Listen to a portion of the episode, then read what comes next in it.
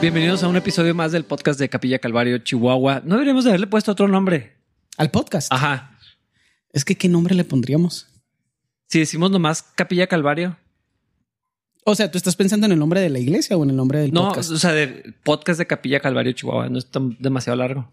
Sí, está muy largo. Sí.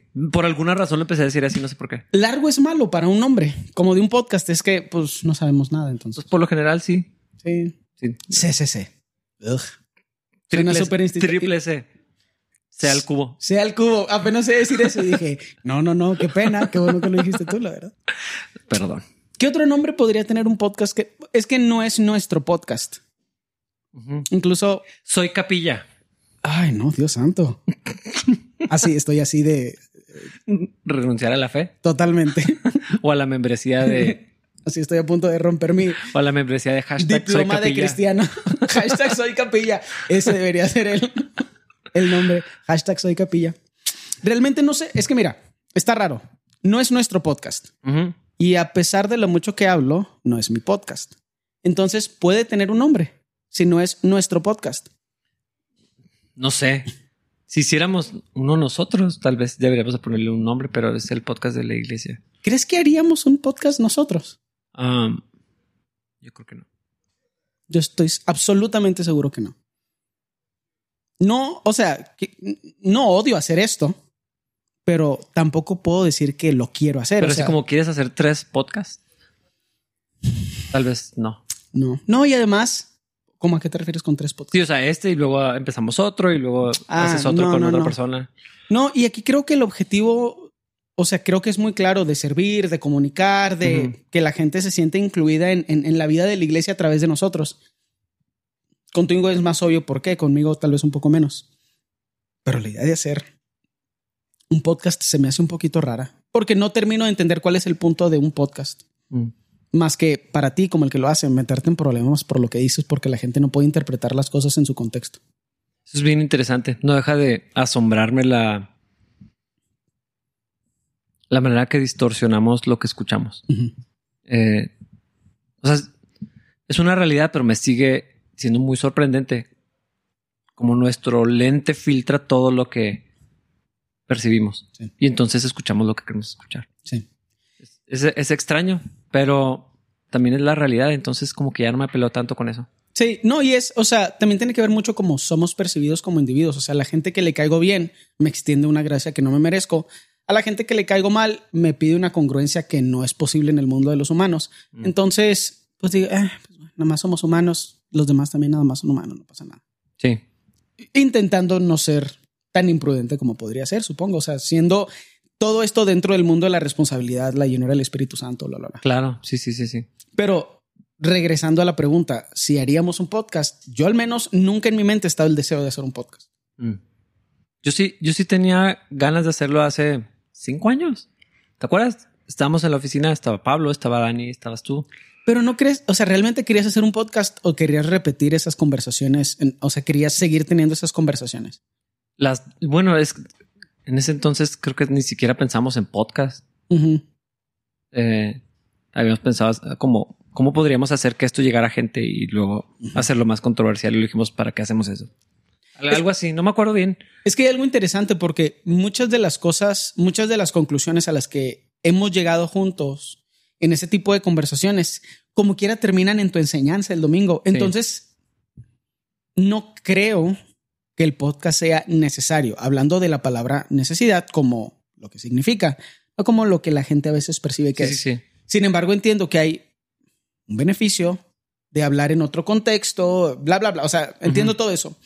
Pero yo me he dado cuenta que hay algunos principios que expresas, o sea, que creías antes, pero que expresabas de una forma diferente y que ahora expresas como los expreso yo, como los expresa Pablo, como los expresa Raúl, como los expresa Sí. Jaime, eh, como los expresa Dani. O sea, se ve la, la manera en que nos influenciamos a través de nuestra interacción. Sí, totalmente. Entonces no es como que yo sienta, uh, esta idea que tengo acerca de una verdad espiritual que la iglesia necesita escuchar. En primer lugar, no creo eso de mí ni de nadie, porque todo está en la Biblia. Pero si fuera una forma muy particular de enseñar algo, pues probablemente al decírtelo a ti, eventualmente eso va a decirse a la congregación. Entonces, como que digo, ¿Estás "Ah, haciendo Inception en capilla? Va a través de mí. No a propósito. ¿No te parece que todos estamos haciendo eso? Sí, eh, eh, es que no sé, es, es inter... iba a decir es gracioso, pero no, no, no me causa gracia. Más bien se me hace muy interesante porque sí, cosas que dices, cosas que dice Dani, o sea, mutuamente. Pero eso es lo normal cuando convives con alguien. Wendy y yo tenemos tanto tiempo juntos. Eh, la gente piensa a veces que tenemos menos tiempo casados porque nuestros hijos no son muy grandes. Pero tenemos una historia juntos como de 18 años. ¿Llevan casados cuántos? ¿14? ¿13? 13. 13, 14, 14. Editen esto. y, y, o sea, es mucho tiempo juntos. Sí. Y ya, o sea, no puedes separar dónde son la, una parte de ella y la mía. O sea, es que se, se, fusionan y entonces las ideas se vuelven colectivas, aunque en algún momento eran individuales, tal vez. Sí, empiezas a ver las cosas desde su punto de vista y le das la razón. Entonces se vuelven tus ideas también. Sí, y, y lo mismo pasa con nosotros, con Dani, y, yo creo que hay un, círculo de personas que entran y salen, van y vienen o, permanecen, pero nos vamos moldeando unos a otros. Sí. a, mí se me hace muy. Pues se me hace muy chido ver eso. Yo, en algunas cosas que Fernie me imita ahora, y hay muchas cosas que yo limito. Creo que ella me influencia más de lo que ella cree. Pero en algunas cosas donde yo noto que es mi influencia, digo, creo que no me caigo bien.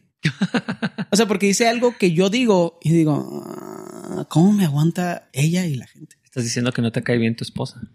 Estoy diciendo que las veces que me imita conscientemente no me cae bien a quien está imitando y digo, hey, espera, soy yo. ¿Sabes cuándo pasa eso de una manera espantosa con, los, hijos. Cuando los ves y lo, ah, sí, yo. Hey, ¿por qué eres? Ah, ok, sí. Yo causé eso. Y como que ya lo regañas, pero tú no seas así. lo regañas, pero te estás regañando a ti. Sí. Sí, dude, eso está. No, y la, verdad, mi, interacción con Fernie es muy diferente a lo que la gente cree. O sea, creo que la gente asume que siempre nos estamos abrazando o algo así porque Fernie es como que muy tierna. Pero Fernie disfruta mucho de molestarme. O sea, como de Estoy recordando cosas específicas. Sí, es que es muy, muy buena para molestarme a mí, dudo. O sea, como que yo siempre tengo algo así que decir, que es mm. entre gracioso y raro, zarro, negro. Y luego ya tienes una cosa rara así de que me agarra desprevenido. así como que mi, mi antítesis, mi, mi archienemigo. Sí, sí, sí. Pero es gracioso. Es tu kriptonita. Ándale. Y hay algunas cosas que dice que yo digo y como que digo, qué raro digo eso. No, eso no, no, no, no, no me agrada tanto. ¿Por qué digo eso? Mm. Eh, la, interacción con ella y que se vuelve un espejo se me hace que es una de las partes más importantes de cómo Dios trabaja en nosotros a través del matrimonio, porque te empiezas a ver desde la perspectiva de otra persona, no por lo que te dicen, porque lo que te dicen está filtrado por el amor en Cristo, pero también el amor que te tienen humanamente, bla, bla, bla. Pero hay algunas cosas que imita de mí que digo, ah, sí, es cierto, yo hago eso. Yo soy eso. Y no me gusta eso. O sea, no lo había visto de esa forma. Cuando yo hago eso, estoy haciendo algo malo. Sí, es que, es que lo ves de fuera y entonces lo ves como lo que es. Y no se lo adjudico a ella. O sea, lo malo digo, ah, sí, necesito dejar de hacer esto para que no esté imitando algo que no es correcto. Sí, porque todos nos extendemos demasiada gracia a nosotros mismos. O sea, somos muy indulgentes y nos permitimos un montón de cosas, pero cuando las ves en otro, ves, lo ves como de una manera muy pura y entonces dices, esto no está bien. ok, yo necesito dejar de hacer eso. Ajá, sí. No es, no es el área donde me gustaría ser imitado, pero no puedes escoger cómo eres imitado. Ajá. Sí, o sea, no puedes decir, no, imites esto. Eh, y, entonces eh, pensé en Pablo diciendo, imítenme a mí. Ajá. Sí, sí, sí, sí. Entonces, de una forma redonda y completa, tu actitud, tu actuar general, ni siquiera tu actitud, tu actuar general, tiene que ser digno de imitación. Sí. Como para poder decir, imítenme a mí, o sea, hagan lo que yo hago. Está hablando de seguir a Cristo. Sí, totalmente. Eh, y no Pero qué chido de poderlo decir con sí, tanta O sea, y, no está diciendo todos hablen igual de, eh, de elocuente que yo, o lo que sea. Sí, sí, Pero es que como quiere eso tiene que permear. O sea, tarde o temprano se va a notar. Lo, lo, puedes ver en, en las, válgame, los humanos. se me olvidó la palabra. Se te olvidó lo que somos. en, producción. En esas cosas feas, hombre. ¿Cómo se llaman? Así, humanos. Personas. Eh, eh, en, el, en el equipo de, de audio y video. O sea, hay una cultura que empieza a permear. Sí. Que no nada más es lo conceptual de queremos que se hagan así las cosas. O sea, eso es lo primero que se pasa. Pero luego se empiezan a, a pasar otras cosas. Ajá cosas de personalidad y de actitud. Sí, y entonces ves, no voy a decir nombres, pero ves algunos y los ves hasta caminan como Dani, hablan como Dani o, empiezan algunos a, hablar como tú y se empieza a volver así una, pues sí, una, una cultura eh, donde ya la personalidad se permea. Ajá. Sí. Y unos a otros, ¿verdad? Sí, sí, sí, sí. Y si estamos viviendo el fruto del Espíritu Santo, lo que sea que eso signifique en toda su extensión, a poner a debatir al respecto, empiezas a ver cosas chidas en la gente. Porque está triste cuando la gente te imita y lo que es más es digno de imitación son cosas que no te gustaría que la gente imitara. Sí. Híjole, eh, yo creo que eso es lo más. No, no es lo más. Es una de las cosas muy temibles de, mi rol ahorita como, pastor. Ah, te, había platicado, estaba escuchando este, bueno, perdón, escuché porque era, ya, ya lo terminé. De la historia de del pastor Mark Driscoll y, su iglesia y su ministerio y todo esto. Y es bien triste, suponiendo que todo sea verdadero, ¿no? Es, un análisis eh, como periodístico, pero la cultura de intimidación, de, abuso, de bullying que, que, tenía él como, como pastor, empezó a permear en toda la iglesia. Claro. Y para mí fue muy sano escuchar esa historia, pero fue aterrador. Así en el sentido correcto de la palabra, de decir, híjole, es que lo que soy en toda la extensión, de alguna manera va a causar un impacto en más personas de las que yo quisiera. O sea, en Wendy, obviamente, en mis hijos, a veces los veo y digo, Dios, ayúdalos. ayúdalos. Pero son mis hijos, eso, o sea, son unos ositos que van detrás del oso. O sea, es obvio que, eso pasa. Pero de saber que en la iglesia, eh, la, manera de pensar, la manera de actuar, la, cultura para tomar decisiones y un montón de otras cosas, tarde o temprano va, a filtrarse. Eh, y, y, si me causa, es un pensamiento sobering, ¿cómo, cómo lo traduces? sobriante, no sé, ensombrecedor, no, nada que ver. ¿Algo que te pone sobrio? Sí. Es que es abrumador, pero es otra, otra cosa la que quiero decir. Eh, de, tener que poner atención y así como cuidar todos los ángulos es. ¿Sabes qué es lo raro? Todas las interacciones son difíciles porque se me hace casi igual de triste pasar por la iglesia 10 años y haber sido invisible por 10 años. Mm. O sea, si me explico, tener influencia es muy complejo, pero es igual de triste y probablemente viene del mismo lugar pecaminoso que, que podría tener tener una influencia negativa. Pasar desapercibido en la iglesia porque nunca hiciste nada por tus hermanos, nunca dijiste nada, nunca estar pero no estar. Ajá. Sí, sí, sí, sí. Y nunca crecer, nunca ayudar, nunca servir, nunca absolutamente nada. Entonces es extraño. Crecer en influencia es muy demandante pero empezar a participar del cuerpo también es demandante. Todas las opciones son malas. Por eso necesitamos a Cristo. Puedes arruinar, o sea, para mí la exhortación de todas estas cosas es, puedes arruinar todo. Ser tímido y invisible. Ser tímido e invisible no te hace mejor persona. Porque hay pecado ahí. Y no, hay no es la voluntad de Dios. Exactamente. Ser visible e, e influyente no te hace mejor persona, porque hay pecado ahí. El problema no es el rol que ocupas en la iglesia o que no ocupas, el problema es el pecado que hay en ti. Y por eso necesitamos constantemente someternos voluntariamente a lo que el Señor quiere que hagamos y a los roles que queramos, eh, a, los roles que Él quiere, quiere que cumplamos. Y a veces le adjudicamos, y, ahorita que lo decías, eh, nos extendemos mucha, mucha gracia, pero nos adjudicamos cosas muy buenas a nosotros como individuos, de que no, no, no, pues es que este vato es bien platicador. Yo acá prefiero ser un poquito más humilde. Es decir, que no, dude. Eh, nada más eres antisocial y tímido. Eso no te hace humilde. O no quieres que nadie te conozca, o, o traes cosas que esconder. O no quieres que te piden hacer nada. Eh, sí, sí, sí. Eh, pero es eso, es glorificamos nuestras virtudes y nuestras fallas también. O sea, las es que de verdad es, una habilidad muy horrible. Animal, carnal y diabólica. esa es la palabra que está buscando los calificativos para, para hacer eso con nosotros mismos. y, en lugar de lidiar con nuestros issues y nuestro pecado y, someternos a Dios, uh, convertirlo en, una virtud. Sí. Así es eh, como debería ser la, gente. Sí, e, e, es como la, yo creo que la más común o más eh, frecuente sería la gente que no tiene dominio de sí mismo y dices que tengo un carácter muy fuerte.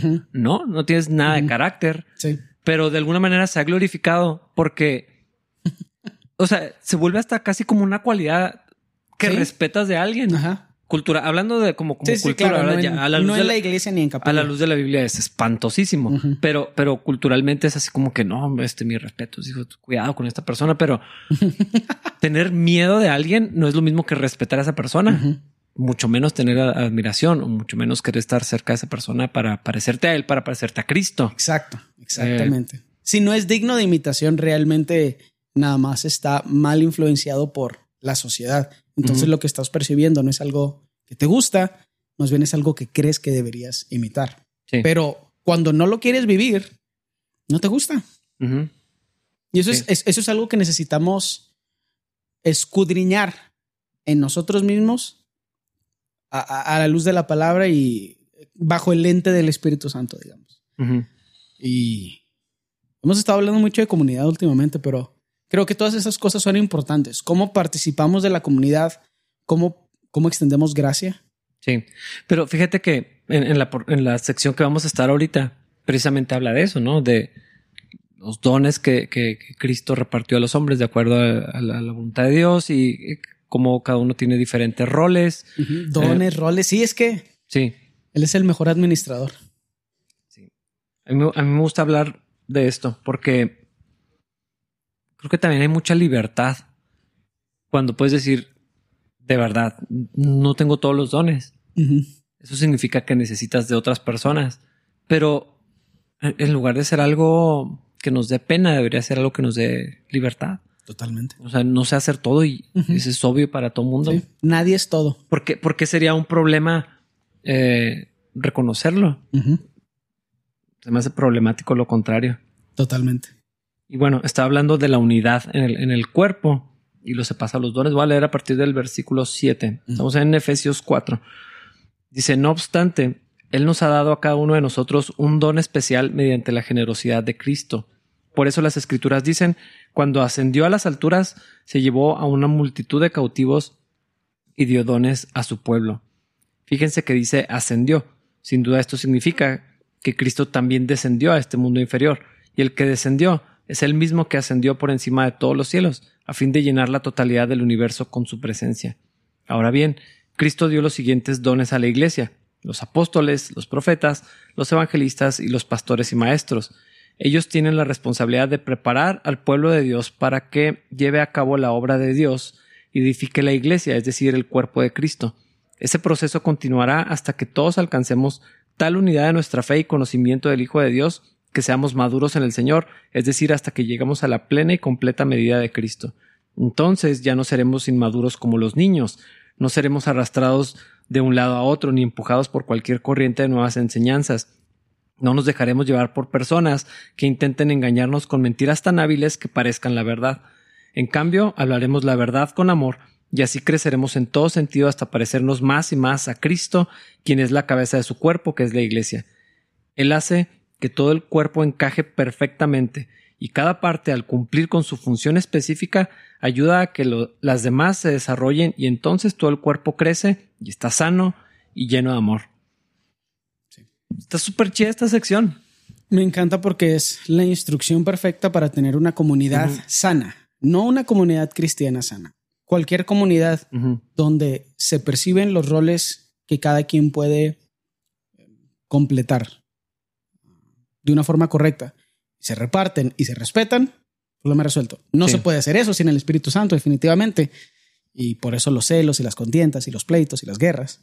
O sea, se va extendiendo ese mismo problema que la gente no dice, pues tú haces esto y yo hago esto y nos complementamos. Es muy humano pelearnos en vez de complementarnos.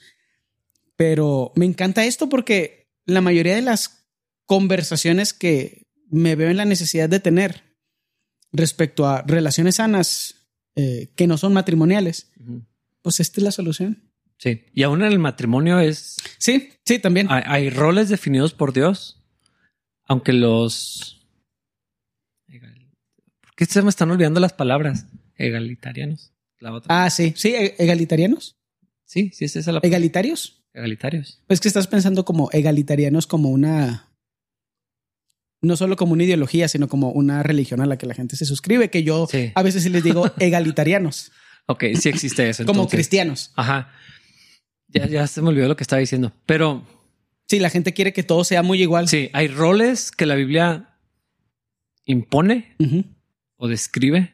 Los puedes, o si no los quieres hacer, no los hagas, ¿verdad? Pero si quieres honrar a Cristo, la, Biblia es clara con los roles, pero también están las personalidades y los dones de, cada persona en el matrimonio, en las compañías, en la iglesia, por supuesto, que, es la, comunidad de, los santos a la que pertenecemos. Entonces, eh, hay mucha sanidad en esto. Yo, yo, yo creo en esto de verdad. En cada quien tiene una función y, creo que parte de lo complejo es cómo vamos a descubrir cuál es nuestra función.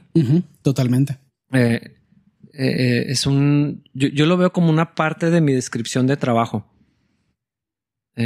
ayudar a otros a que encuentren cuál es su función. Porque si la Biblia dice que los pastores, hablando mi rol como pastor, no va a hablar de los otros ministerios que menciona, dones dice aquí.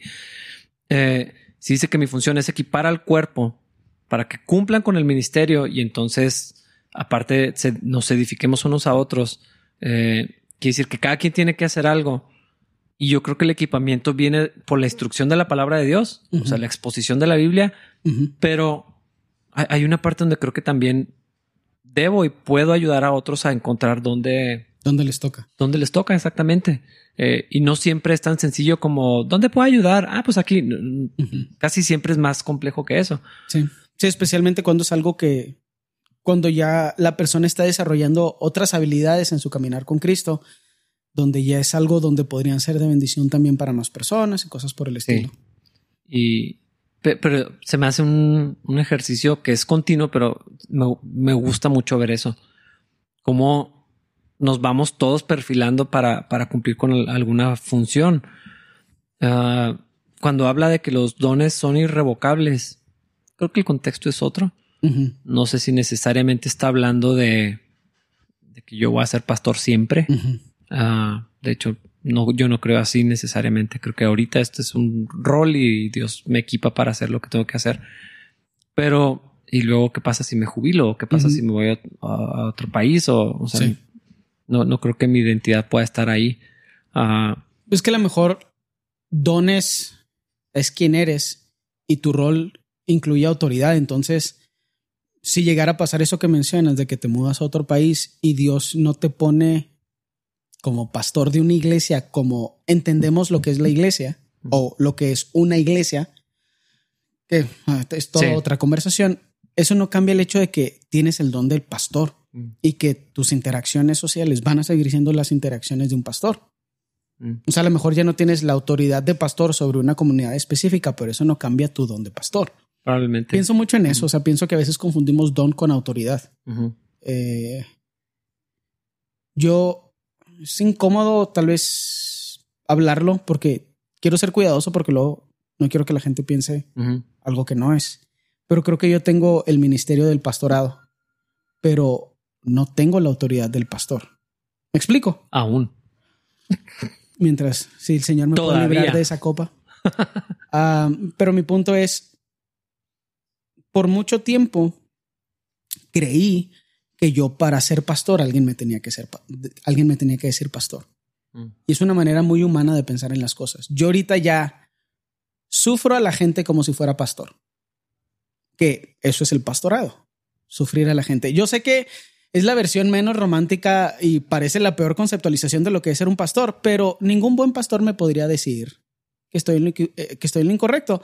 Y tú estás sonriendo, o sea, tú estás de acuerdo conmigo. El pastorado es sufrir a las ovejas, eso es lo que es el pastorado. Esa es la realidad de las cosas. No lo digo con resentimiento y nada por el estilo. O sea, nada más quiero que quede claro lo que es el pastorado. Y me di cuenta que una parte de esa interacción es no tener la autoridad de pastor y realmente glorifico al Señor por eso, porque en mí no está el deseo de servir a nadie. Y yo sé que hay mucha gente que sí tiene el deseo y que parece parte de su personalidad. Yo no soy así, dude. No sé por qué. A veces creo que nada más es para que Dios se glorifique, porque la gente le sorprende cuando hago cosas normales y morales. Entonces, me he dado cuenta que el Señor ha puesto en mí algo que no puedo adjudicarme a mí, a mi moralidad personal y de que, uy, qué buena persona. De amor e interés por gente que no tiene sentido que ame ni que me interese. O sea, no hay un sentido evolutivo, psicológico, social, para que yo me interese por gente en la que me intereso. Eso no es por mí. Yo no recibo ningún mérito de eso. No me hace buena persona, es algo sobrenatural. Y puedo vivir un rol pastoral sin tener la autoridad de pastor. ¿Tiene sentido eso? Sí, sí, sí. Entonces, ¿qué hago? Pues sufro a la gente. Sufro tener que ir con ellos y no ver la tele. Experimento la vida con ellos, camino tanto como es posible, tanto como la gente me lo permite, porque esa es otra cosa. Hay gente que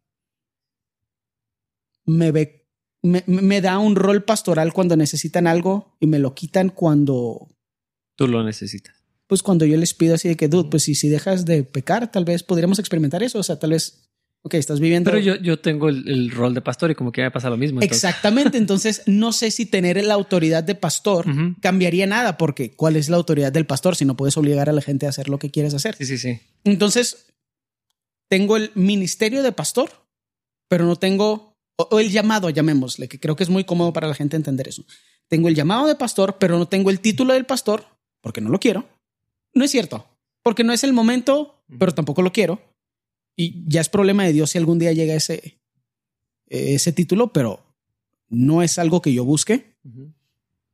Y es, no es algo a lo que le saque la vuelta ya tanto como antes. Ya me quedé mucho tiempo ahí. No, o sea, sí le estoy sacando un chorro la vuelta. No, no, no es cierto. O sea, preferiría no tener que pero ser pastor. Pero sí hemos progresado en eso. Ajá, sí, sí, sí, pero hemos. O sea, es que lo he visto de cerca. Entonces, pues me has molestado al respecto. Sí, eso es lo que te refieres. y lo voy a seguir haciendo. Cada vez me, cada vez me deprimo menos. Pero no tener el título no cambia quién Dios me hizo ser. Y no tener la autoridad que, ¿qué significa eso? No cambia quién Dios me hizo ser. Entonces, ¿cuál es el rol del pastor en mi vida? Y lo que Dios quiere que yo haga en el cuerpo, pues bendecir a personas que están bajo mi responsabilidad y ya. de, hecho, está bien interesante eso porque una persona que llega a tener el, título de pastor, se tendría que haber visto esa función desde antes.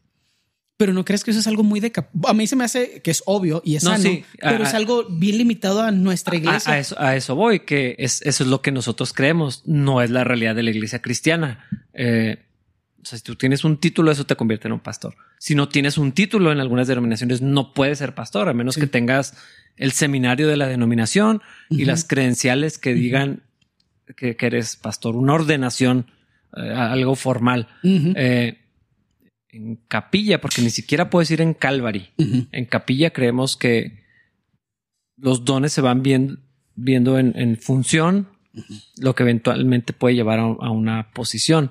Eh, Sí, no necesitas el título para hacer el trabajo. Haz el jali ya. Exactamente. Porque también cuántos títulos podemos repartir.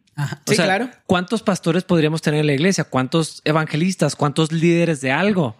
O sea, ¿cuántos gerentes de limón como en el súper para, o sea, para, que la gente cumpla con una función? Yo creo que no es eso lo que enseña la Biblia. Buscar el título habla mal de tu objetivo. Y si no es algo que está en acción, que, no es, que está en función, donde ya se están desarrollando dones y habilidades eh, así en un, en un contexto de fidelidad continua y permanente. Eh, entonces es otra cosa. Pero, como no todos podemos tener un título. Y, no, y no es necesario para hacer el trabajo. Eh, exactamente. Eh, el interés, el servicio. Eh, creo que esa es la parte peligrosa de, de, que alguien diga, es que yo siento que mi llamado es a ser pastor. Y entonces voy a esperar a que me pongan al frente de una iglesia. Para empezar a trabajar. Para servir a alguien, para aconsejar a alguien, para enseñarle a alguien, para discipular a alguien. es que sabes qué es lo que pienso. Y no puedo decir que este fue mi proceso, porque yo muy conscientemente le saco la vuelta a eso que viene, o sea, de la forma en que se vea, o sea, no me da tanta pena negarlo. Pero lo que dice la gente es que es que como no soy pastor, nadie me hace caso. y yo diría, ah, mira, eso es lo que tienes en común con el pastor. no es lo único que tienes en común con el pastor, dude. O sea, no sirves, no ayudas a nadie, no visitas a nadie, no te sacrificas por nadie, pero al igual que al pastor, nadie te hace caso. No, no es cierto. Y hablando en serio, tener la autoridad y el título y el rol a nivel social no cambia mucho. Y, y, creo que particularmente en el rol del pastor hace muy obvio que lo que quiere la gente es como la autoridad para decirle a la gente lo que tienen que hacer. Una idea enferma de si haces lo que yo te digo, te va a ir mejor o algo así. Y, eso es peligroso porque tú no piensas así y tú eres el pastor. Y si tú pensaras así, yo no vendría a esta iglesia. Tú piensas, si sigues los preceptos bíblicos, muchos de ellos te los voy a enseñar yo. Otros están más arriba de mi mente, otros a lo mejor, pues no se me va a pasar a enseñártelo. Pero si sigues la Biblia, esa es la autoridad que necesitas. Y yo soy un representante de la autoridad de Dios. Incluso me gusta lo que dices, no son mis ovejas, son las ovejas de Cristo. Las cuido porque no son mías. Y si la gente se va, pues no te ofendes. ¿Por qué? Pues porque no te hicieron nada. Sí, son, son de Cristo. recuerdo mucho al pastor Mike eh, de Lebanon cuando me dijo, no te quieres meter con las ovejas de Cristo. Muy al principio que, que, se fue el pastor Sean y toda esta transición.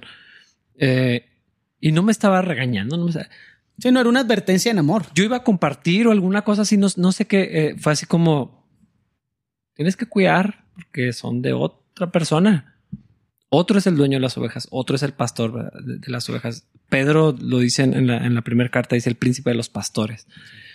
Y pues no son mías, no le pertenecen a capilla.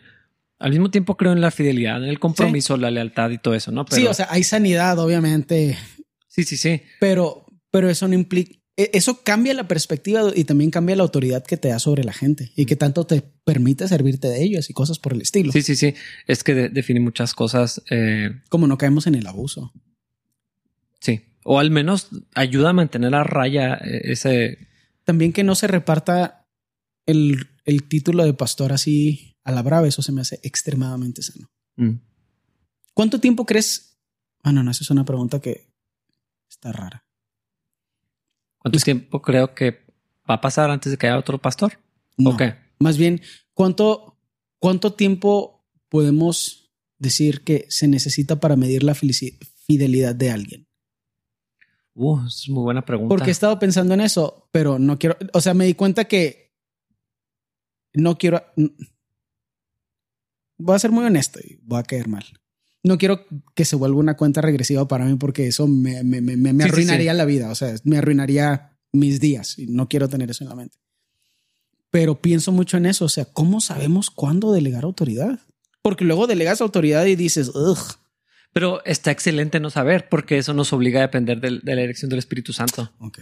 Sí, o sea, porque ni siquiera tiene que ser entre comillas justo, porque los humanos pensamos muy justamente pues tipo el hijo, mayor del hijo pródigo, ¿no? Así de que no, pues este vato que no hizo lo que tenía que hacer. Es que si así fuera.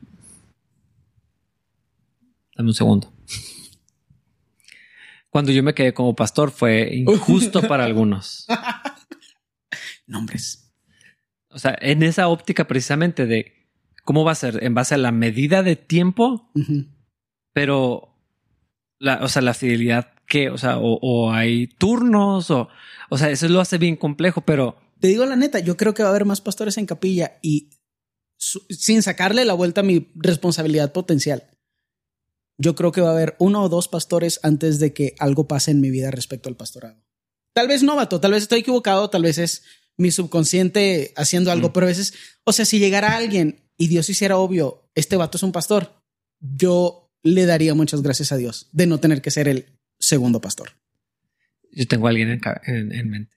Sí, creo que yo también sé quién es. Pero sí me explico, o sea, no es de que pues es que yo llegué primero, así de que qué ridiculeces son esas dudas, o sea... Es, es, que esa es la cosa. Yo ya tengo toda una trayectoria que ya hemos tenido gente así en capilla que piensa acerca de su trayectoria y dicen, pues es que cómo le toca a esta persona antes que a mí. Sí. Así que creo que no entiendes cómo funcionan las cosas espirituales. Y e, es que es, es que esa es mi historia. Bueno, sí, es cierto. O sea, sí, tú eres ese caso. Yo llegué así como Hola, chavos. y es, que tengo que tener mucho cuidado con lo que digo porque no, no, puedo hablar bien de mí. Pero, pues, ah, es que así pasó. O sea, yo no, yo no tendría por qué haber llegado a esta posición. Sí.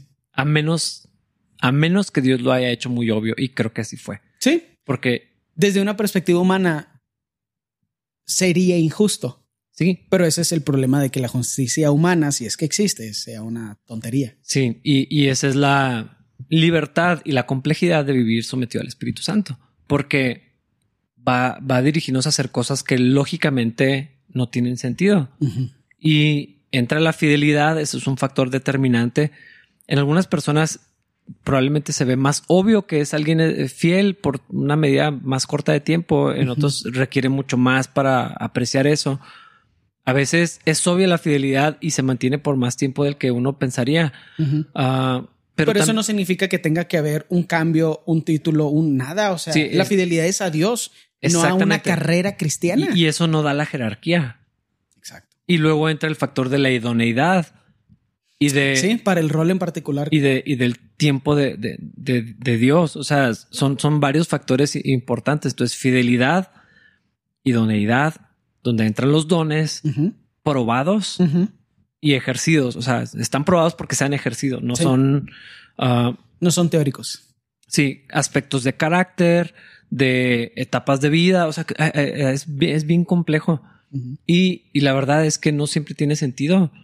Eh, cuando alguien dice no estoy listo para ser pastor, digo, bueno, si, si ese fuera el parámetro, entonces no sé quién, no sé quién está listo para ser pastor.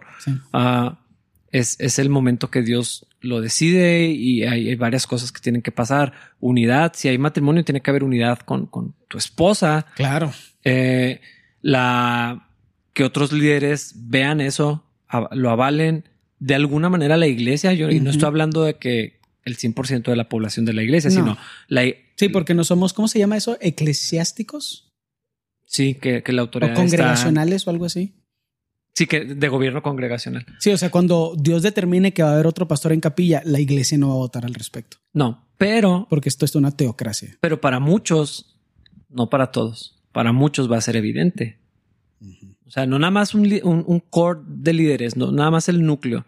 Líderes de fuera, que en este caso, pues en este caso, Rocky Mountain Calvary es, sí, claro. es, eso. Sí, eh, gracias a Dios por esa cobertura. Pero gente en la iglesia también va a decir, ah, sí, se había tardado. Eso es lo que van a decir. Se habían tardado con eso. Pero no, pero, pero no en todos los casos pasa así. Ah, ajá. O sea, Dios podría traer un pastor de Timbuktu. Sí. Gloria a Dios. O sea, y no quiero, o sea, suena raro y no quiero decirlo. O sea, la iglesia no tiene que estar al, no tiene que estar de acuerdo para que el pastor sea pastor. La congregación, la gente no tiene que estar de acuerdo. Ahora, insano sería que ese pastor eventualmente no se vaya ganando poco a poco el corazón de la gente. Pero yo no creo que la iglesia tenga que estar de acuerdo con que el pastor sea pastor. Y un excelente ejemplo de esto, había gente que no se quedó en capilla porque no creían que tú debiste haber sido el pastor. Y estaban equivocados. O sea, ahí es obvio que Dios quería que fueras el pastor de capilla y a lo mejor lo que Dios no quería es que ellos fueran parte de capilla o algo, no sé, es muy complejo. A lo mejor se fueron en desobediencia, a lo mejor se fueron porque necesitaban otra cosa, no importa. El punto es que, y aquí estamos saltando más a la segunda parte de lo que leímos, si me gustaría que regresáramos a lo primero, pero es que en la madurez se pueden tomar decisiones que son complejas y a eso es a lo que aspiramos. Habiendo dicho todo eso, o sea, porque yo lo que aspiro es a la madurez como cristiano. Porque pues hace todas las otras interacciones bien fáciles. La neta, si todos fuéramos más cristianos, no habría tanto conflicto. habiendo dicho todo lo que ya dijimos y hablando de madurez y aspirando a eso, ¿te parece que es súper importante saber cuál es tu ministerio o tu don espiritual o eh, cómo el mover del Espíritu Santo va a obrar en tu vida? Pienso mucho al respecto. A mí no se me hace tan importante. Yo sé, yo, o sea, yo lo sé que para mucha gente es determinante y por eso existen test. Ajá. Y por eso. Yo literal le acabo de pedir, Dani me estaba comentando y uno, le pedí que me lo mandara porque yo no estoy 100% seguro cuáles son mis dones. Es que hay otras cosas, son los dones y los otros. Los, los dones, los ministerios y las operaciones. Operaciones. Sí, que son lo, es lo que la Biblia menciona. Es que la verdad, yo tampoco sé cuáles son los míos. O sea, sí. Es probable que tengas el de enseñanza, por ejemplo. Pero a veces pienso, ¿es enseñanza o exhortación? O sea, ¿cuál de los dos? O una combinación. O sea, a, lo mejor son muchos círculos eh, como diagramas de Venn, Ajá. donde se, se traslapan. Pero yo creo más todos, en. Todos al 100%. Tengo todos los dones. ¿Te eh, imaginas? Eh, a mí se me hace más importante la ocasión y la necesidad. ¿A qué te refieres? Que si tengo que servir de ujier, lo hago. Claro. Y allí voy a ver que tal vez el servicio no es mi fuerte. Aunque todos estamos llamados a servir, pero, pero hay gente que es obvio. O sea, y sí, o sea, que tienes que pedirle a la gente que pasen y empiezas a platicar con ellos y nunca pasan y nunca se sientan porque, les estás exhortando. Y de pronto estás orando por alguien y entonces es obvio que tus capacidades sobrenaturales, lo que el Espíritu Santo te ha dado, son otras cosas. Eres un buen hermano y un mal ujier. E, e, exactamente. O sea, entonces, hermano, gracias, pero si mejor tú te ponemos allá para que ores por la gente. Eh, creo que primeramente el corazón de servicio. Porque ese es el carácter de Cristo. Claro, claro. Y, eso es lo que, lo que debemos imitarnos. O sea, lo que tengo ocasión de hacer.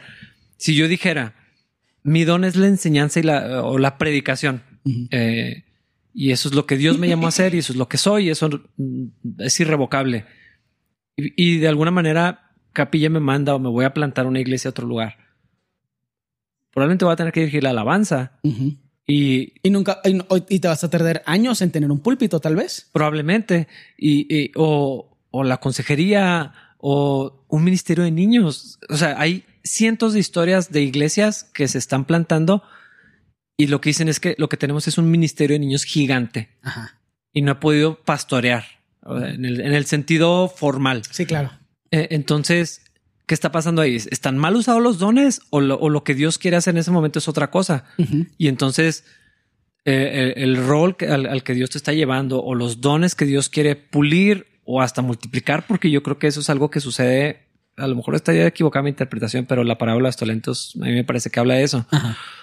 Eh, y se ejercen ciertos dones en un servicio que tal vez ni era el ideal, que tal vez no es donde Dios eventualmente te va a poner, eh, pero pero entonces, ¿dónde vas a mostrar la fidelidad? Y el corazón de Cristo y, el interés genuino por la iglesia si nomás tienes tu trinchera de tus dones. Por eso a mí no se me hace tan importante, sino dónde se ofrece. Sí, sí, el corazón está bien. ¿Qué hay que hacer? y, lo he visto eh, con, algunas personas. Tengo una persona en específico en mi cabeza. Lo he visto servir donde sé que no está su corazón. Y lo hizo con fidelidad, y lo hizo por el tiempo que fue necesario. Y en cuanto pudo, lo dejó hacer y luego se fue a lo que es obvio que es lo suyo. Ah, y está ejerciendo ahí un, rol y hasta un, liderazgo. Yo creo que eso es lo que necesitamos. Y entonces, ¿cómo voy a descubrir mis dones? Probablemente sí es importante. A mí no se me hace tan importante. Sí, no es lo más importante, pero. Pero pues está padre saber.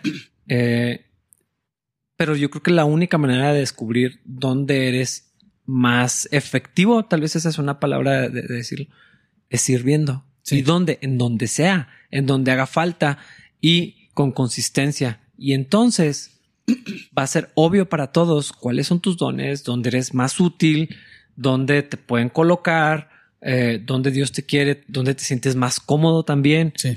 Y, entonces ya no nada más es tengo el don. ¿Y, quién dice que tienes ese don? Ah, pues. Un test. No, y, que tengas el don no te hace apto para hacer el trabajo tampoco. Exactamente. Si tienes el don y no el corazón, pues. Ahora, casi siempre los dones primero los ven otros que nosotros mismos. Por eso está, está eh, se me hace importante y está chido servir en donde se ofrezca.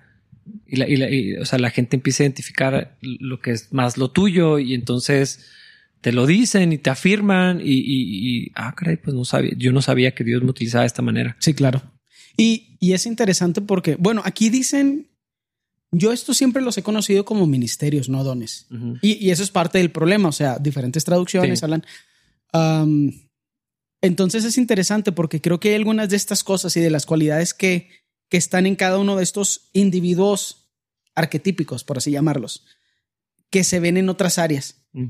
Creo que en Capilla la idea de los apóstoles y los profetas como ministerios activos, no creemos que eso existe. Uh -huh. O sea, creemos que ya existieron los apóstoles, ya existieron los profetas. Incluso creo que el don de profecía hace necesario el, el, el, el oficio de profeta. Uh -huh. Pero bueno, eso ya es otra conversación que se puede tener. Um, pero creo que particularmente estos roles o ministerios, insisto, porque yo estoy acostumbrado a decirle dones a otras cosas, um, son como arquetipos que imitamos o que cumplimos en otras áreas de nuestras vidas. Uh -huh. En particular cuando hablamos de los dones y pensamos en la enseñanza y todo ese rollo, el de presidir. Yo me he dado cuenta en, en el mundo secular, porque pues yo soy maestro de inglés, es, mi negocio. Yo me he dado cuenta que no soy tanto maestro como soy un exhortador. Uh -huh. Explico poco y luego le digo a la gente, hazlo, hazlo, hazlo, hazlo, hazlo. Si puedes, si puedes, si puedes, si puedes. Soy exhorto más de lo que enseño. Esa es parte de lo que Dios sí. me hizo. Y sí puedo enseñar, o sea, sí le explico a la gente de que mira, esto es esto y esto y esto. Y luego no entiendo y luego solo hazlo. Y luego no, pero explícalo otra vez y luego, ah, mejor hazlo. Uh -huh. Soy más, o sea, creo que hasta se vuelve parte de mi identidad de cómo laboro en otras áreas. No sé, no sé si crees eso de, o sea, si, si nuestros dones y ministerios se vuelven parte de nuestra personalidad o son parte de nuestra personalidad y tenemos que actuarlos o, o, o qué opinas al respecto de eso? Sí, es, es que no creo que lo podamos separar porque uh -huh. entonces ¿dónde traza la línea? Si le dieras clase de inglés a cristianos. Mm. O, o, nada más los domingos en la iglesia. Eh, exactamente. O sea, es, es el carácter y, y, es inevitable. Hay gente que no puede dejar de hablar con gente. Uh -huh y hablarles de Cristo. Claro. En los contextos más Random, incómodos sí. y hasta inapropiados. Ajá. Digo, lo pongo entre comillas porque. ¿Qué significa apropiado? Exactamente, Ajá. a tiempo y fuera de tiempo, dice la Biblia. Pero hay gente que no puede evitarlo. O sea, van a comprar tortillas y no, tú lo que necesitas es a Cristo y empiezan a. Eh, o sea, lo van a hacer donde sea. Sí. Entonces. Y cuando alguien lo intenta imitar, sale horrible. Y sí. cuando alguien con ese ministerio lo hace, con esas cualidades de Dios. Sí. Está fregón. Ah, ah, hay otro, y ese se me hace muy gracioso. Hay una persona entre nosotros, no era de nosotros, salió entre nosotros. Tiene una habilidad para decir unas cosas horribles a la gente y que lo amen. Ah, claro, sí, sí, sí. Si yo dijera la mitad de lo que él le dice a las personas, ya te serías apedreado. Sí, o sea, mínimo una cachetada, cuando Ajá. menos. Pero sé que es un don de Dios, porque sí. no, no, es que insulte a la gente, es, es, que tiene una habilidad para traer así, sacar a la luz algo que ahí está en el corazón y que necesita uh -huh. la otra persona escuchar. Y de sí. verdad, yo no podría hacerlo. Ajá. Sí, o sea, sí, no, sí. Sale mal, ofende, daña. Eh, eh, a mí se me hace obvio que hay algo espiritual allí. Uh -huh. eh, y entonces. A lo mejor cuantificarlo no es tan necesario porque alguien podría decir, no, pues es que es el don de profecía, no hablando de estos dones mm. diagonal ministerio, sino los otros. Podría ser profecía, podría ser exhortación, pero no sé si cuantificarlo y clasificarlo es tan importante como asegurarte que venga del espíritu. Exactamente. Y, y ejercerlo en el espíritu y con amor. Por, por, eso no me importa tanto que sepamos cuáles son nuestros dones. Eh, es más, creo que ni siquiera tenemos que entenderlo completamente uh -huh. para saber que hay, hay algo que sucede yo me pasan algunas cosas que atribuyo a que es algo sobrenatural. Eh, y es tan parte de mí que vivo con eso. Sí. Pero no sé clasificarlo. Honestamente, no sé. Sé que es real. Pues que te puedes confundir. Yo pensaba que mi don obvio era el de ser maestro. Mm. Y no sé si es edad, no sé si es rol, pero cada vez creo más que mi don más fuerte es el de exhortación no el de maestro. El de la Porque casi nunca explico lo que digo. Digo las cosas que creo espero que sean bíblicas y que estén alimentadas por el Espíritu y por mi lectura de la Biblia. Y luego me voy. Y luego ustedes entiendan. Ajá, o sea, odio los ejemplos. Creo que eso es lo que habla de aborrezco dar ejemplos. Pero sabemos de gente que, aunque no tiene, bueno, tal vez sí, pero no tiene tanta visibilidad como maestro público. Pero es obvio que su don es enseñanza. O sea, todo el tiempo está ejerciendo esa. Y lo sano es que lo usen. Esperar la plataforma para ejercer tu don habla mal de dónde está tu corazón. Sí, es que decir ponme a cargo, dame personas sobre quien tener autoridad. No, no es. En algunos lugares funciona así. Esa es la, realidad. Ah, en muchas iglesias, en muchos ministerios. Y yo sé, yo, yo sé que esa filosofía de ministerio o esa cultura de ministerio yo sé que causa conflictos. O sea, claro. Yo sé que lastima personas. Crea un chorro de división, hace que la gente se sienta como, uh, me pasaron. Sí, entonces. ¿Cuál es la palabra? Eh, pasen, los trabajos, no, no, no, o sea, de que es que ascendieron al nuevo y cosas por el estilo, y porque lo hacemos una competencia y lo hacemos una carrera, una carrera espiritual. Sí, entonces yo asumo el costo de eso, de vivir bajo mis principios. No es que no son míos, es lo que creo, son mis convicciones, no es mis, mis, convicciones. Y asumo el costo de eso. O sea, sé que causa daño, sé que causa confusión, que no siempre se entiende y la verdad no siempre tengo ocasión de andar explicando lo que decido hacer. Pero, ¿A qué te refieres? ¿Qué, qué parte hace eso? Cuando la gente no se le da el rol que ellos creen que deberían recibir. Sí, o sea, que alguien espera estar a cargo de algo eh, y, no pasa, porque en otro lugar tú puedes llegar y, si tú dices yo sé hacer esto, te ponen inmediatamente en una posición. Ah, te estás pensando en otras iglesias. Sí, iglesias o ministerios. Mm. Eh, y es, bueno, yo no sé si decir que está bien, pero yo, yo creo en, en ver un don y cualidades de carácter, fidelidad e idoneidad desarrollarse con el tiempo. Y a veces son años. Eh, yo no, no es que yo quiera poner a prueba a la gente. La Biblia lo dice no es insano que la gente se ofenda por, por eso. ¿No sería incorrecto que alguien se ofendiera porque no fue puesto en una posición de autoridad? Desde mi perspectiva, por lo que entiendo de la Biblia, eso, eso nomás confirma la razón por la que no se le puso. Confirma la razón por la que no está en autoridad. Sí. Eh, a lo mejor estoy equivocado. Pero, bueno, no. Yo la verdad no creo. Tengo la certeza casi absoluta de que esa es la forma, o sea, esa es la versión bíblica. Eh, esto es lo, este viene de mi entendimiento de Timoteo, de Pedro, de Tito y de otros pasajes, ¿no? Eh, donde dice que sean probados. Y luego Pablo escribiéndole a Timoteo, fieles e idóneos, no conflictivos, no, o sea, con un, su familia en orden, sus hijos en sujeción, eh, su esposa lo, respeta, está de acuerdo con, con, su vida. Uh, tiene una buena reputación dentro de la iglesia, fuera de la iglesia, eh, un montón de, otras cualidades. Pero también está raro poner, poner a alguien que se ofende por lo que sea en autoridad, ¿no? Porque literal estás en autoridad y lo único que vas a recibir es ofensas. Eh, eh, exactamente. Entonces, la paciencia, la, la, tolerancia y un montón de otras cosas. Y otra vez, o sea, ¿cuántas posiciones podemos inventarnos? Ya ni siquiera existen. ¿Cuántas podemos inventarnos? No son tantas. Es que, y eso es lo que no me gusta de cómo imitamos el, el, mundo laboral, dude. Así de que soy el coordinador ejecutivo de transpapelación de imágenes en frutos eh, arbólicos. Dice que creo que estás diciendo de una forma súper compleja que haces copias. Eh, eso no necesita un título. Mira, donde yo trabajaba antes de, ser pastor, eh, yo estaba a cargo del departamento. Éramos dos. Dude, yo soy coordinador educativo de mi escuela. Y ya soy el único maestro porque no quiero contratar a más gente. O sea, eh, no digo que soy coordinador ejecutivo porque se, no, coordinador educativo porque se me hace muy gracioso. Sí, sí, sí. A menos de que lo diga para bromear así de que soy coordinador educativo a nivel ejecutivo eso ni siquiera tiene un significado, no significa nada.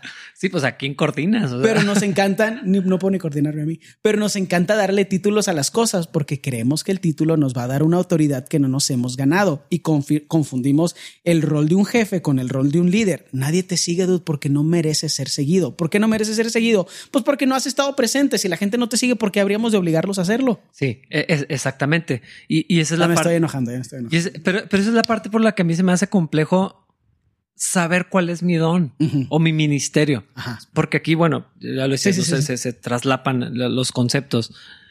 ¿Por qué no mejor sirves donde tienes ocasión? Donde hay necesidad. Donde te llama la atención. Yo la neta no tengo ningún problema si la gente dice, pues medio me llama la atención esta área, pues Ah. vamos a darle. Para nada, cuando alguien me dice, "¿Dó- ¿dónde, dónde puedo ayudar? Yo, yo sí les pregunto, ¿qué quieres hacer? Ajá. ¿Dónde te gustaría? No, pues donde se ofrezca. Vamos bien. Pero, ¿dónde te gustaría? Sí. Y entonces ya con pena, cas- casi siempre, pero eso se me hace un buen indicativo. Cuando les da pena, es que la verdad, pues no sé, como que me llama la atención aprender de sonido o con las cámaras y. Qué padrísimo, pues vamos a darle y luego vemos qué pasa con eso. Sí. Ah, Y, y siempre eh, reteniendo la autoridad de decir, dude, es obvio que aquí no es. Vamos Esa- a buscar dónde sí es. exactamente. Y, Vas para pa afuera. la mayoría de las veces nomás hay una manera de saber. Intentando. O sea, vamos a ponerte ahí porque no nada más vamos a ver los dones, vamos a ver el carácter.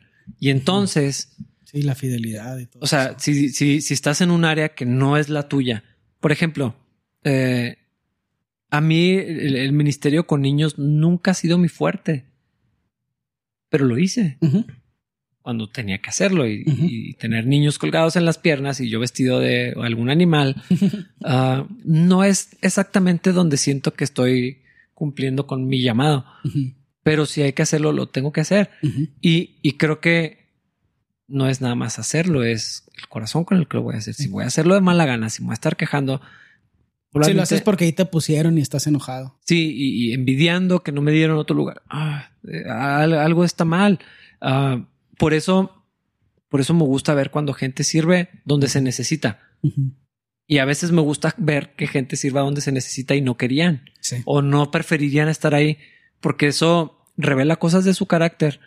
Y entonces en algún momento, ah, pues es más obvio que tú vas acá o gracias por echarnos la mano este tiempo. Pienso en el pastor Sean. Sí. O sea, hacia la alabanza, los jóvenes, consejería, eh, o sea, todo. Ujú. No todas las áreas son su fuerte. No. Era obvio, pero. Hay que hacer lo que se tiene que hacer. Si el pastor Sean hubiera venido a plantar una iglesia con la expectativa de inmediatamente delegar lugares para que lo dejáramos hacer lo que él estaba llamado a hacer, eh, tal vez nada de esto hubiera pasado. Sí. Sí, totalmente cierto. Totalmente cierto. Entonces, o sea, a veces tenemos que hacer cosas que no están chidas. Sí. y que no nos gustan y que no es nuestro fuerte. De hecho, tal vez en eso también se genera una dependencia de Dios, se demuestra la obediencia, el carácter de servicio que se tiene que formar, o sea, es algo que se cultiva. No creo Sí. que no, no creo que le- servir sea algo que nos nazca del corazón. No. Es algo que hacemos en, en obediencia por amor a Cristo. Y entonces eso se me hace más importante que saber cuál es mi don. Sí. Revela, termina revelando madurez, el fruto del Espíritu Santo en acción en Sí. ti, porque puedes ser paciente aunque estás en el lugar que a lo mejor te das cuenta, ah, canijo, creo que no debería estar aquí, pero me voy a esperar otro mes. Y, y sabes que se me hace algo bien importante. Nunca ver ningún área de servicio como en lo que Dios me promueve. ¿Cómo es lo que Dios me promueve? ¿A qué te refieres? Sí, o sea, voy a hacer esto mientras Dios me da ese lugar especial de esa Ah, plataforma y es que ese es ahí el viene tu problema del- promoción. Ese es el problema de la plataforma y por eso insisto tanto en la idea de la carrera espiritual. No me refiero a la carrera que corremos en Cristo de la que va Pablo.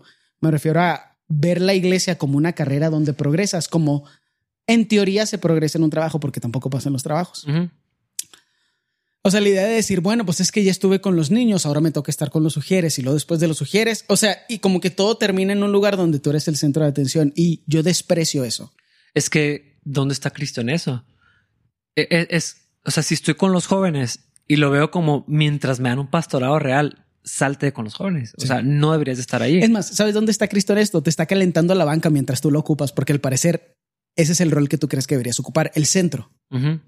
Eh, esa es la parte peligrosa de los ministerios, o es que ni siquiera sé si la alabanza es un ministerio bíblico, pero X.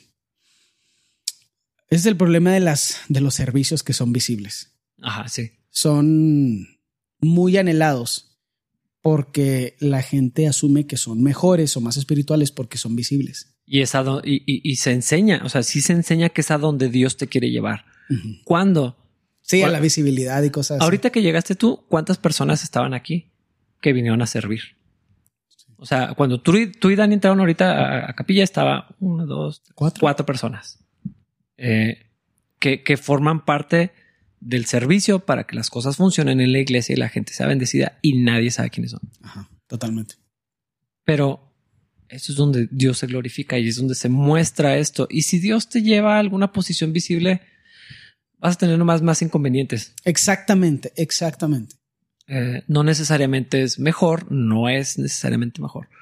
Uh, ¿Crees que en Capilla hacemos un buen trabajo con eso de no glorificar a los de la alabanza? Porque pienso mucho en esto y todos los roles cuando se habla de ministerios y de dones no se habla de ninguno como superior a otros. Uh -huh. Y la alabanza ha ocupado un rol inmerecido en cuanto a la jerarquía de los servicios en mm. la iglesia. Pienso mucho al respecto en eso. O sea, pienso en mucho, pienso mucho uh, porque yo de muchas formas he recibido los beneficios inmerecidos de que la gente me ha, escuchado cantar y piensan de mí algo que no existe. Mm. Es que viene con el rol, porque yo recibo los beneficios de un montón de gente trabajando para la iglesia. O sea, que conmigo venga alguien y gracias por lo que, eh, cómo quedó el ministerio para niños. Y, sí. Toda la, yo no lo hice, sí. yo vine, pero, o sea, ojalá te pudiera decirte todos los nombres de personas que vinieron aquí, que uh -huh. nadie sabe quiénes son, que estuvieron pegando FOMI, que estuvieron limpiando pintura o pintando. Eh, pero es que ese es el detalle tu rol requiere un trabajo muy constante y el rol de la alabanza no. Requiere nada más un poquito de talento aparente. Esa es la parte que a mí se me hace peligrosa porque es un rol donde recibes mucha atención mucho más inmerecida que en cualquier otro rol, yo diría. Probablemente. O sea, porque no hay espiritualidad en cantar bien. Tal vez. O tocar bien. Puede haber espiritualidad, Podría. pero no es eso lo que... No necesariamente, no. O sea, puede venir alguien con mucho talento y, y, y que ni siquiera sea cristiano. Exactamente. Eh, y pasa. Creo que podríamos empezar en no llamarlos levitas Ugh, o ministros de alabanza. Uh, espero que estemos haciendo un buen trabajo con, con no glorificar un, un, una posición que es que no hay gloria en ninguna área. Esa es la cosa. Pues que no puede haber, porque si hay gloria en las áreas, no puede haber gloria para Cristo. Son mutuamente excluyentes. O sí. todo es para Cristo o nada es para nada Cristo. Es para Cristo, sí. Entonces, eh, en ningún área debería ser glorificada, pero tampoco la alabanza y, uh -huh. y es, es un, un, rol, es un trabajo, es un servicio. Que se agradece, la neta, los chavos hacen muy buen trabajo, pero... Y son buenísimos. Se ha intentado, hemos intentado, y creo que yo he sido muy consciente al respecto por los peligros potenciales que veo, donde digo, es que no hay razón para que admiren a las personas que están en la plataforma nada más por estar en la plataforma. Sí, eh, eh, y, y, no confundirlo con algo espiritual o algo sobrenatural. Yo algo admiro, especial, dude. Eh, bueno, es que yo sí quisiera tener la habilidad de cantar y de tocar, pero, o sea, es algo que admiro en, uh -huh. en, en, en los talentos que tienen, desarrollados, sí, sí, sí. adquiridos o sobrenaturales o una mezcla uh -huh. de todos. Sí es algo que admiro, pero confundir eso con con algo que con una unción especial. Con, exactamente. Que no existen. Es antibíblico lo de la unción especial. Yo, no yo, creo que eso es lo que quiero decir, porque pues yo sí lo admiro, porque yo hubiera querido tenerlo, pero. Dios no le da las alas a alacranes. Dios sabe que mi corazón se hubiera corrompido si tuviera. No, si la, se las da, porque mira, mi amigo. y a volando pico. No, te, se las quita. bueno, es que está, o sea, está raro, está, está muy extraño cómo nos inventamos jerarquías. O sea, esa es la parte que se me hace extraña. Y creo que lo hacemos porque no vemos el servicio de las personas que creemos están arriba de nosotros. Yo insisto en lo que siempre digo. No me, no me gusta la gente que quiere ser pastor. Alguien que se sabe llamado al pastorado es otra cosa. Alguien que quiere servir a los demás es otra cosa, pero alguien que quiere ser pastor Sí, pues sí, todos, o sea, pues todos queremos ser un dictador. O sea, eso es mm. cuando la gente dice yo quiero ser pastor, lo que estás diciendo es yo quiero ser un dictador y quiero que la gente me haga caso sin haberme ganado el lugar en sus vidas para que tal vez escuchen mis consejos. Ponme a cargo. Soy el jefe. Confía en mí, soy el jefe. Y cuando la gente. O sea, no estoy diciendo que decir quiero ser pastor es malo, más bien uh -huh. la idea detrás de que gente no llamada quiere ser pastor y para mí pasa en todos los otros roles también. Pero ahorita la moda es el pastorado. Sí. No hay razón para ser quien Dios no nos hizo. Y no hay que creer que podemos cumplir el plan de Dios para nuestras vidas en un rol que Él no nos da de una forma natural, porque lo único que hay atrás de eso es sufrimiento. Y sufrimiento que es improductivo porque no estamos haciendo que crezca el reino de Dios. Y sufrimiento para todos. Ah, totalmente. Empezando por el individuo, su esposa, si está casado, sus hijos, si los tiene. Y, luego todas las personas la bajo su autoridad falsa. Sí, sí, sí. Dios, Dios nos ayude con eso. Podríamos platicar un montón de otras cosas. No sé si en el siguiente episodio vamos a regresarnos un poquito a. Sí, porque realmente no hablamos tanto de los ministerios. Eh, es que la neta, yo no, no creo que sea importante aspirar a un ministerio. Hay que aspirar a la madurez. A la madurez, al crecimiento, a servir, a ser como Cristo. Y en eso Dios va a hacer lo que tenga que hacer. Eso estoy seguro. Y la ignorancia no pesa tanto cuando eres maduro espiritualmente. O sea, de que pues creo que soy esto, pero pues estoy sirviendo al Señor como puedo, gloria a Él. Sí. Amén, así sea. Nos vemos en el siguiente episodio. Bye.